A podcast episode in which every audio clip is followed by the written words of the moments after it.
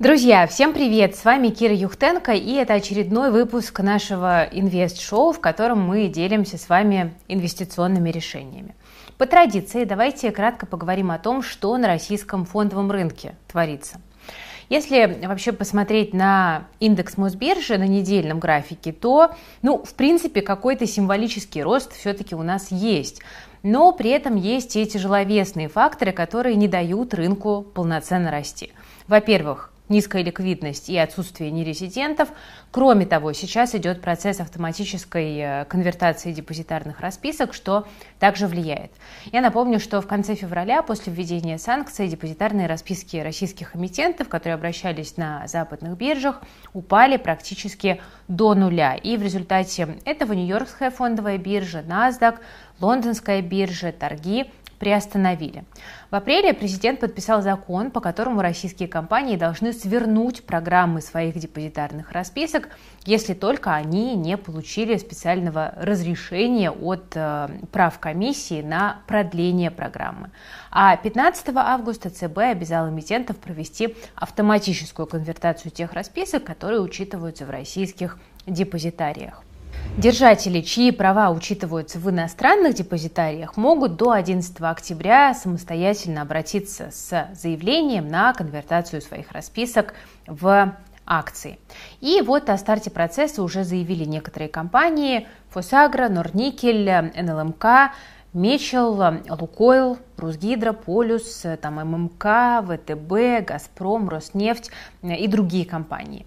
Там Новотек тоже. При этом вот у Новотека, например, имеется бессрочное разрешение на продление программы расписок. И расписки, учитываемые в зарубежных депозитариях, продолжают обращаться за рубежом. И вот на прошлой неделе начался процесс автоматической конвертации. Технически он займет до трех недель, и этот факт создает такое дополнительное напряжение на рынке. Многие аналитики, эксперты говорят о том, что это может создавать такой дополнительный навес продаж, так называемый. Ну, стоит ли ждать падения в этом контексте? Фактически риск может исходить только от резидентов, потому что нерезидентам продать э, до сих пор ничего как бы нельзя. А все-таки в расписках в основном сидели именно нерезиденты. Самая большая интрига – это резиденты, которые купили резко подешевевшие расписки 24 и 25 февраля. Почему-то для них ЦБ вот такую вот лазейку оставил, что довольно странно. Но в любом случае, даже если навес продаж возникнет, ЦБ установил лимит на продажу полученных от конвертации акций 5% от количества таких бумаг в день. То есть какого-то обвального э, скидывания ждать не стоит. Что еще на рынок может повлиять? Э, скоро опубликуют свои результаты за первое полугодие Белуга, Детский мир, э, Сигежа, МВидео, Окей. Вот на следующей неделе Евромедцентр, Русгидро, АФК, Самолет, Россеть, Ленэнерго отчитываются. А, потом Global Trans перенес вроде бы на середину сентября публикацию. И в котировках этой компании сейчас наметился как раз рост. Что э, я буду сегодня делать? Я продолжаю покупать облигации, краем глаза наблюдая за акциями. Ну, кстати, пополнять счет я в этот раз не буду, потому что у меня образовался рублевый кэш от погашения облигаций Беларуси. Покупала два выпуска серии 03 и 04 в одном из предыдущих выпусков, и они были планово погашены в начале августа. Так что сегодня будем реинвестировать. Что вообще на рынке облигаций происходит? К облигациям на прошлой неделе допустили дружественных нерезидентов, но это пока не оказало никакого заметного влияния на рынок ни по объемам, ни по ценам. Но, с другой стороны, в западных СМИ появились какие-то подозрительные новости о том, что иностранные банки возобновили операции с российскими облигациями и всячески помогают своим клиентам их конечно же, продать. Как, честно говоря, до конца не очень понятно. По идее, все лазейки ЦБ перекрыл, но, возможно, мы чего-то не знаем с вами, и какие-то возможности сохраняются. Ну, в любом случае, риск существенной просадки имеется у ОФЗ. В корпоративном секторе нерезиденты не особенно окапывались, ну и спреды корпоративного сектора к ОФЗ до сих пор хорошие. Так что там есть из чего выбирать. Что еще может нам долговой рынок рассказать? Ну, как минимум, долговой рынок задает тренд для всей экономики, а именно тренд на юанизацию экономики. Вот от дедоларизации только избавимся и будем юанизироваться. Первым облигации в юанях, как вы помните, выпустил Русал, я их покупала. На этой неделе заявки на юаневый выпуск собирал Полюс, и также появилась новость о том, что, возможно, и даже Минфин начнет банды в юанях выпускать. Но основной минус юаня – это, конечно же, его волатильность э, в силу постоянных девальваций, которые проводит Национальный банк Китая. Стране-экспортеру невыгодна крепкая валюта. С другой стороны, Минфин недавно заикнулся о возможном начале валютных интервенций и новом бюджетном правиле, по которому рубль будут э, девальвировать, вероятно, именно через юань. Так что на фоне девальвации рубля, возможно, юань будет казаться нам действительно резервной валютой. Сегодня, друзья, э, я буду, как всегда, всегда э, покупать облигации в мобильном приложении своего брокера. У меня это по-прежнему Тиньков. Э, список доступных для торговли облигаций может отличаться от брокера к брокеру.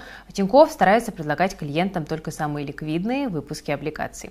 Напомню, что пополнить брокерский счет можно с карт любых банков. Ввод и вывод денег со счета на карту происходит мгновенно и без комиссий. Можно также открыть ИИС и ежегодно получать налоговый вычет до 52 тысяч рублей. Есть здесь э, также своя социальная сеть для инвесторов, Пульс, у меня там тоже есть аккаунт, ссылочка на него есть в описании. И в Пульсе вы можете анализировать доходности и стратегии пользователей и следить за сделками лучших. Ну а если вы чувствуете, что недостаточно разобрались в э, финансовых инструментах фондового рынка, то обязательно загляните в Академию инвестиций от Тиньков. Там вы найдете множество бесплатных курсов как для начинающих инвесторов, так и для тех, кто уже не первый год торгует на бирже. Академия доступна каждому, для этого не обязательно иметь брокерский счет. Ну а, собственно говоря, лично от меня есть еще бонус. Вы можете отправить в чате приложения промокод и получить пакет акций от Тиньков в подарок. Э, есть в описании ссылка, по которой вы можете перейти, и промокод также там написан. Так что открывайте брокерский счет и начинайте инвестировать уже с готовым портфелем. Ну, собственно, давайте перейдем к покупкам. У меня сегодня довольно неочевидный выбор. Я покупаю облигации Хендерсон. По ним довольно привлекательная доходность, ну и эмитент при ближайшем рассмотрении не так-то уж и плох. А, давайте разберемся. Значит, какие параметры а, выпуска? Это выпуск BO01, объем выпуска 2 миллиарда, дюрация 1,5, купон 10,5, купон постоянный, выплаты по нему, а, по этому выпуску 4 раза в год происходят, там нет возможности досрочного погашения, рейтинг BBB+, от Акра и от эксперта тоже хороший рейтинг. Хендерсон – это популярный бренд мужской одежды, и может показаться, что этот бренд иностранный, потому что слово Хендерсон ассоциируется с каким-то таким, знаете, английским дэнди. Но на самом деле это российский бренд, а название компании-эмитента Тами и Ко. Так сразу и не догадаешься. С Хендерсон вообще недавно произошел казус. После э, новостей об уходе иностранных э, брендов э, как-то стало казаться, что уйдут все. И одно из информагентств даже выпустило новость о том, что H&M, Lacoste и Хендерсон уходят из России. Ну, то есть подумали, раз иностранно звучит, значит, они точно должны из России уйти. Вообще, компания была основана в России в 1993 году бизнесменом Рубеном Арутюняном. Изначально бизнес заключался в перепродаже американских марок одежды. В 2003 году Арутюнян э, выкупил права на бренд у польского производителя одежды, и, в общем-то, с этого момента и начинается активное развитие этого бренда в России. Спустя 20 лет бизнес вырос до 162 монобрендовых магазинах, это 60 городов России. Большая часть вещей производится в Китае, но некоторые вещи, в основном э, аксессуары из кожи, все-таки проводились до вот этих всех событий в Европе, это Португалия и Италия. Ну, вообще на российском рынке много брендов с иностранным звучанием, которые были запущены на самом деле э, российскими предпринимателями, и мы об этом очень часто не догадываемся. Это такой распространенный ход, потому что вот этот некий, знаете, флер иностранных слов ассоциируется с чем-то люксовым, да, манит, и мы уже готовы больше платить. Какие есть примеры таких иностранно звучащих брендов с русскими корнями? Например, вот Carlo Pazolini обувь, Tervolina, TJ Collection, Camelot, Carnaby и Chester, Ralf Ringer, это все русские. Канцелярские товары Erich Krause, это вот, который, обрати внимание, сделано в Германии, это тоже российский бренд. Faberlic, Finn Flare, который финское качество, на минуточку. Там Savage, Sela, Ostin, Incanto, Incity, чай Curtis и Greenfield, э, бытовая техника Kaiser, Bork и Polaris – это все на самом деле российские компании. А вот, например, э, русскозвучащие бренды могут, наоборот, э, принадлежать недружественным капиталистам. Хороший пример здесь хлопушка Любятова. Что может быть более русским и родным? На самом деле бренд принадлежит американскому производителю хлопьев Kellogg's. Вот и живите теперь с этим. Ну ладно, вернемся все-таки к финансам. Э, облигации Хендерсон в этом году пережили распродажу. Компания по итогам первого квартала 2022 года показала такие смешанные результаты. Операционные показатели были шикарными. Выручка плюс 24% год к году, валовая прибыль на 29%, выросла чистая на 37%. А вот бухгалтерские результаты были отвратительными. У компании красовался убыток. И причиной стало применение нового стандарта учета аренды. По нему вся долгосрочная аренда должна учитываться примерно так же, как и основные средства на балансе. Стоимость должна включать не только все будущие арендные платежи, но и первоначальные затраты, которые понес арендатор, ну и также оценочную стоимость демонтажа. Далее ежемесячно начисляется амортизация. Фактические платежи при этом больше не отражаются в отчете о прибылях и убытках, они уменьшают балансовую стоимость аренды. Таким образом, убыток э, компании был ну, фактически бумажным. Результаты компании за первое полугодие лишь это подтвердили и окончательно страхи инвесторов развеяли. При этом доходность по облигациям, видимо, по инерции держится на довольно привлекательном уровне все еще. Выручка выросла до уровня 5,3 миллиарда рублей, плюс 23% к первому полугодию 2021 года. Ебеда достигла уровня 1,1 миллиард рублей, рост почти в два раза к первому полугодию. Маржинальность по ебеда 17. У компании довольно комфортный уровень долговой нагрузки. Показатель чистый долг ебеда в первом полугодии снизился до уровня 1,7. Наконец 2021 года он был равен 2,3. То есть здесь тоже, в принципе, все стабильно.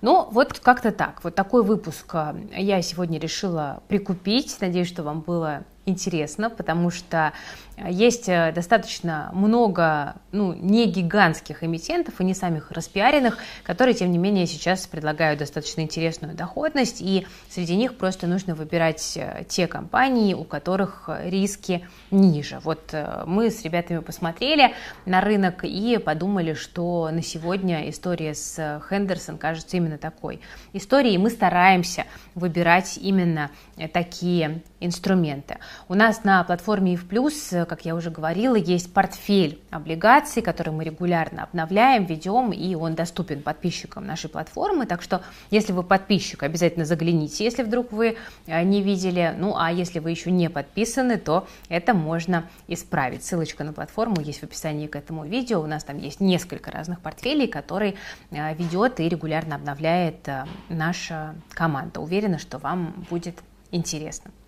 Ну что, на этом сегодня у меня все. Спасибо за внимание. С вами была Кира Юхтенко, команда Invest Future. Берегите себя и свои деньги.